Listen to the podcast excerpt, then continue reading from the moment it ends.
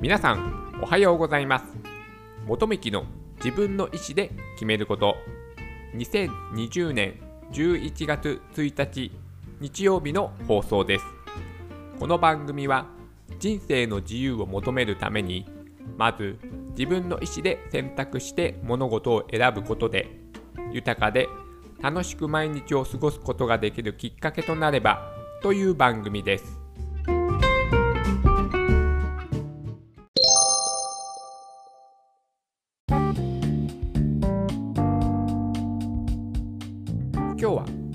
人的な私の近況についてお話をしたいと思います。ゆるいね話を気軽に今日はしたいする回にしたいと思っておりますのでよろしくお願いいたします。まずね、えー、私の近況としてえっ、ー、と今月のね10月から人事異動がありまして、えー、担当する部署が変わりました。えー、10月から私はね、情報システム担当という、まあ、ところに、えー、配属になりまして、まあ、会社のね、いわゆる IT 化を進める、えー、担当になりました。あの、もともとはですね、え、今のね、会社には、えっ、ー、と、ん、今年の3月から、え、転職をしてきたんですけども、今までは、あの、結構ね、えー、大きい会社にいたもので、なかなかね、自分の、えー、意見とか、やりたいことを実現させることがね、難しかったので、えー、ちょっとね、えー、まあ、いろいろな働き方をね、ちょっと変えようと思って、え、転職を今の会社にしてきました。で、その時に、え、ね、私1年以上前からプログラミングを、まあ、独学でやっていたっていうことも、まあ、お話をさせていただいて、まあ、そもそもね、そのテクノロジー、コンピューター関係のね、ことが、まあ、好きということもあって、まあ、そういうことをアピールして、えー、まあ、採用していただいた会社です、今の会社が。で、えー、ね、10月から、まあ、そういった自分がまあ得意なところですよね。そういった、えー、活かせるえ部署に、え移動になって、まあ今はね、ちょっと忙しい日々を、まあ、過ごしている状況です。うん。私はあの、そのね、福祉、児童福祉に関係、関する施設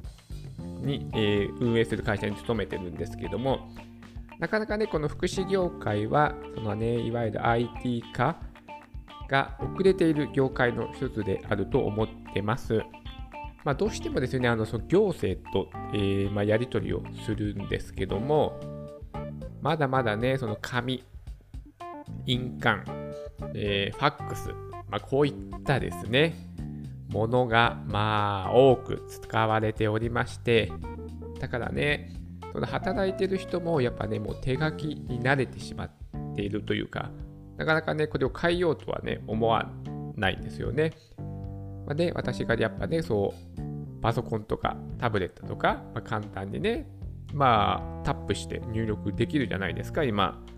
だそういった方に切り替えた方が仕事も楽になるんですよっていうね、お話をしても、私、手書きの方が早いからとか、楽だからっていう風にね、言われてしまって、まあ、なかなかね、えー、本格的な導入をすることはできなかったんですけども、晴れてですね、そういう部署に配属されましたので、これからですね、まあ、皆さんのね、日々の業務が、えー、楽になるようなものをですね、提案していきたいなと、まあ、思っております。で、えー、2つ目はですね、えー、私ね、引っ越しをしました。えー、先日ですね、その、シェアオフィスに住んでて、まあ、シェアオフィスのに関するね、裏話も含めてお話をしたんですけども、やっぱりそのね、部屋の狭さ、うん、これがですね、その、まあ、新型コロナウイルス感染症の、まあ、影響もあり、自宅で仕事をすることも増えたし、自宅からこういろいろなね、オンラインイベントに参加する機会も増えて、このね、狭いね、空間で過ごす時間が長くなったので、これがね、私にとってはね、ちょっとね、ストレスになってしまいまして、なんか、最近集中できないなと思ってたんです。でそれでちょっと悩んでて年のせいなのかななんてね思ったりもしたんですけどもちょっとね部屋をね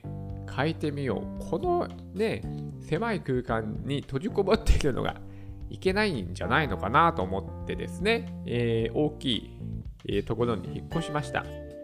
えー、約ね6倍6倍ぐらいな広さにね部屋はなりまして、まあ、4階に住んでるんですけども新しいところは周りにですね、え、大きな建物がないので、もうね、遠くの方まで景色が見えるので、もうね、ロケーションとしてはね、最高になりました。やっぱね、外が見えるのはね、もう気分転換にね、いいですよね。で、で今、仕事部屋を南向きの部屋にしたので、まあね、明るくて、とてもね、快適な、えー、今はね、ところで住んでます。前はですね、まあ、窓がね、1つしかなくて、しかも曇りガラスだったんですよ。だから全然外の景色も見れなかったし、日当たりもね、悪かったですね、その場所が。だから割とね、暗くて、まあ一日中、ね、電気をつけてないとね、暗いような場所だったので、なんとなくね、そのね、蛍光灯の明かりだけではね、なんだかなっていう感じで気分がね冴えなかったので思い切ってですね、えー、引っ越しをしてよかったです。そこの場所はね1年ぐらいですね住んだの。ね1年ぐらいでちょっとっていう感じでしたね。あと Wi-Fi の環境もね悪かったのでモバイル Wi-Fi を使ってたんですけどももうアンテナがね1本立つか立たないかぐらいでねめちゃくちゃね遅くて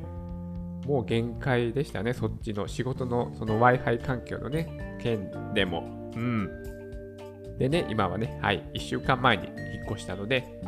今はね、とても快適。あとね、お風呂にもね、入れるようになったので、うん、シャワーしかね、なかったので、今はちゃんとね、湯船に毎日ね、使ってるので、もう寝つきがやっぱいいですよね、お風呂に入って温まると。うん。もうね、あのね、睡眠の質を上げるためにちゃんとね、その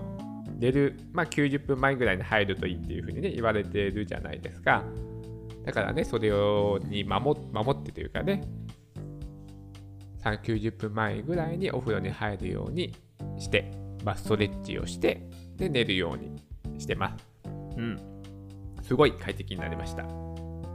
で、3つ目は、えっ、ー、とですね、ポッドキャストで、今ね、収録をしているのが、71回目の放送分なんです。だから2ヶ月ね、10日ぐらい、えー、ポッドキャストを、えー、続けることができてます。私にとってはですね、これはね、すごい快挙なことです。なかなか今まで、まあ、ブログとかも含めて、いろんなものをね、試してやってみましたが、まあ続かなかったんです、私。しかも毎日更新を続けてるなんてもう本当にもう自分で自分自身を褒めたいですね。だからね、こういうのがね、まあね、そう、もともとラジオが好きだったので、まあ好きだったんでしょうっていうことと、まあ喋ることにもしかしたらね、飢えていたのかもしれません。なかなかね、喋る、一人で喋るね、もう無限に話してるわけじゃないですか、自分のポッドキャストで。で、このラジオはね、まだゲストを呼んだことがないので、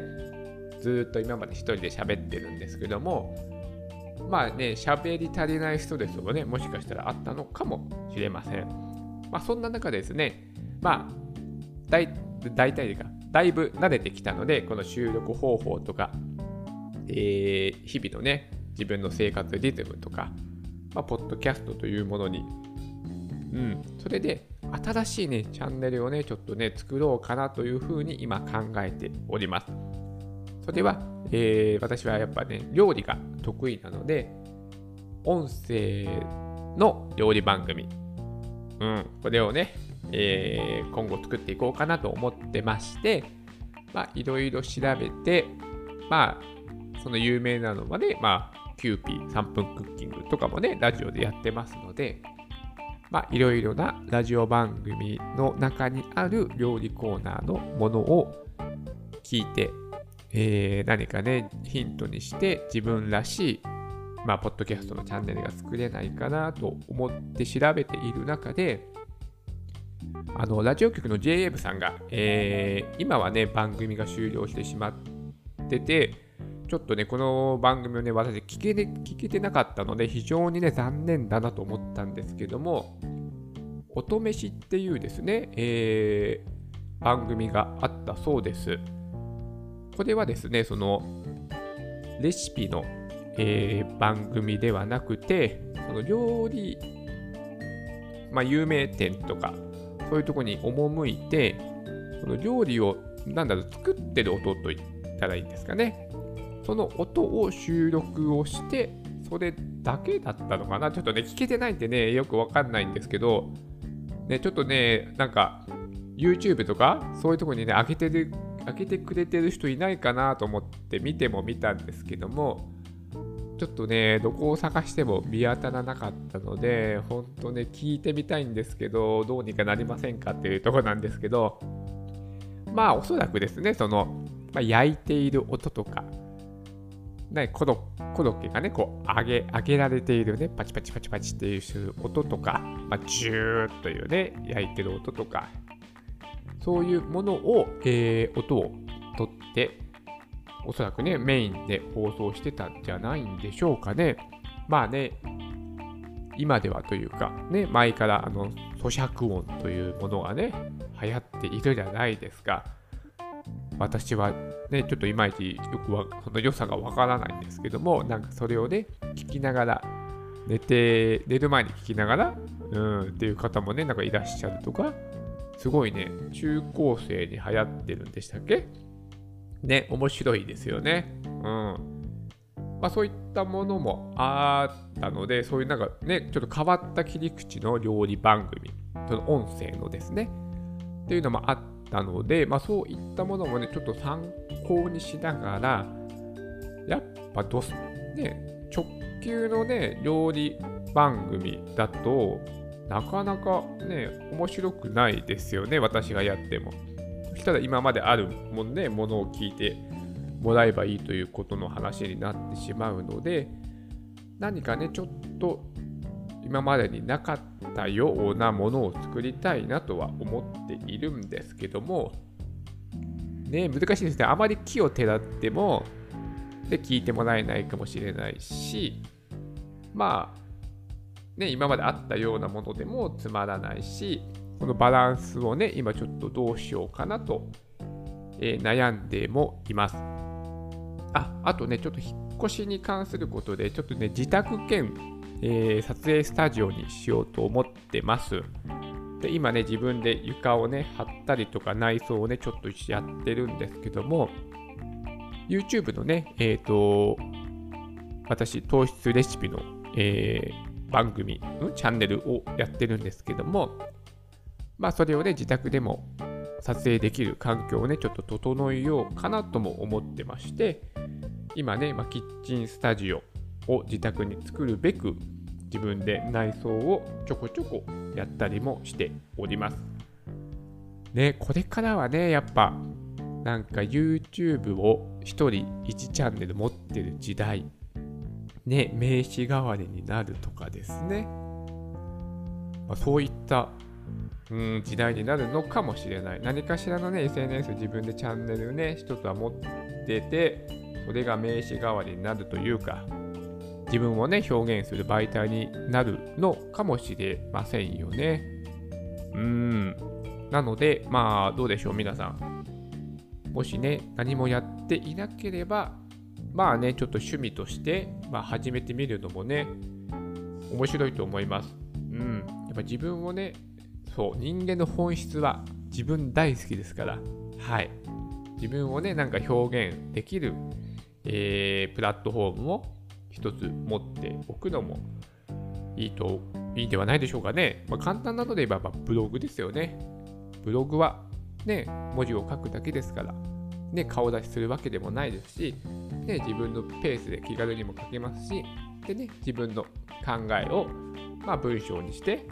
発信することもできますので、まあね、何かしらの、